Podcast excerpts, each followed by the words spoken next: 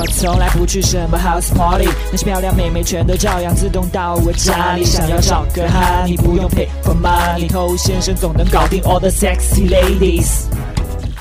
哈哥好，我是偷先生。我常常碰到有一种情感咨询是这样说的：我的收入还不错，但是为什么还是没有女朋友？哎，对啊，不是听说有钱就可以吗？这种类似的情况我碰到过很多。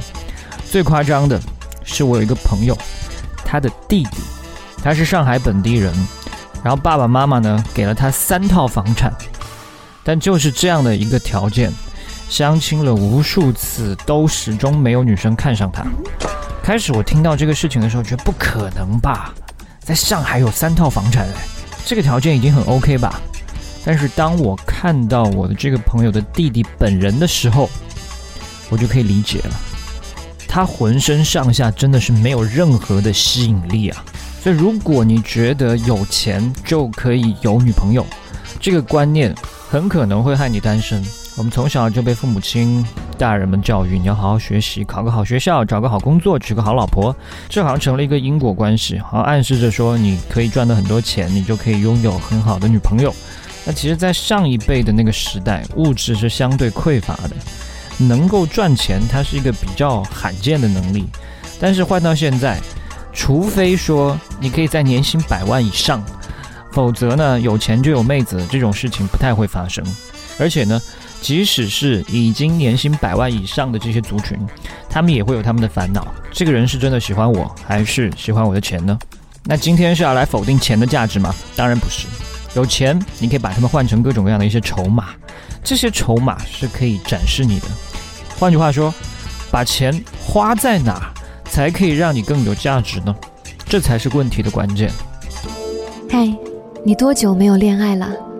加入偷先生内部进化课程，学习更多干货。好，把钱花在哪，这是一个问题。你很有钱，但这些钱全部在你的账户里，完全没有在你身上有任何的体现。那你以后碰到女生要怎么办？每次都给她看银行账户吗？这就不是正常人类可以干出来的事。所以可以花在哪儿呢？第一方面很简单，形象嘛。形象方面其实有很多地方是可以花钱的，比方说健身，你可以选择比较好的健身房，选择比较好的私人教练，合理饮食，营养补剂。再来你的服装。配饰，你自己的保养，你的发型，这些都值得好好投资啊。再来是内涵方面，形象嘛，它只是一个游戏的入场券。那随后妹子才会通过相处去了解你的个性。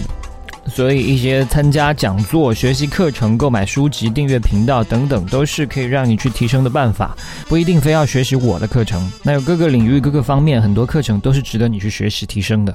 那再来是生活经验方面，我在学生时代的时候。有很多的同学，他们把大部分的时间都花在去图书馆看书，再或者就是在宿舍里面玩游戏，结果到毕业的时候才抱怨说：“诶，读了个大学，竟然连女朋友都没有交往过。”但是你仔细的来想一想这件事，这种生活模式，他没有交到女朋友，难道不是理所应当的吗？如果女生选择和一个这样的你交往，她的生活不会得到任何拓展。甚至如果跟你交往之后，她生活内容还会变少，缩短她的生活半径，那她为什么要选你？人呢，都会有一种希望自我延伸的倾向。他跟一个人在一起，也希望可以通过这个对象的知识、视野、经验来扩展自己的生活经验。所以千万不要以为说把钱花在旅行、食物，然后活动，这些都是在浪费钱。这不是在浪费钱，你会得到的是生活经验，还有品味。那再来呢？是你生活中的目标。你努力去挣钱，不应该只是留给家人、留给以后的小孩，也请为自己去设定一些大大小小的目标，而且在不影响你生活质量的前提下，花钱去实现它们。比方说，它可以是一次旅行，它可以是你自费出版一本书，它可以是你想见某个大明星、某个大人物，它也可以是某一辆令你非常心动的车。这些东西，它不仅仅会激发你的进取心，还能给你带来很多故事。它最重点的不是这些目标本身，而是你去完成这些目标的过程，还有当中的故事。当你把你的钱投入到我们今天所说的各个方面去之后，其实你已经不需要刻意的去跟女生展示说：“诶，我很有钱。”因为这些投入会让你的价值自己浮现出来。那他给女生的感觉是你这个人就是有价值的。但如果你不去投入自己，只是管拼命挣钱，那妹子会觉得你这个人本身是没有价值的，而是靠其他的身外之物找自信。另外要提醒一点的是，不要以为说有钱才要去做这些投资，你没有钱更应该要做这些投资啊。好，我是偷先生。如果你喜欢我的内容的话，欢迎你点击关注，在未来呢第一时间接收到我提供给你的价值。也欢迎你把节目分享给你身边的单身狗，这是对他最大的温柔。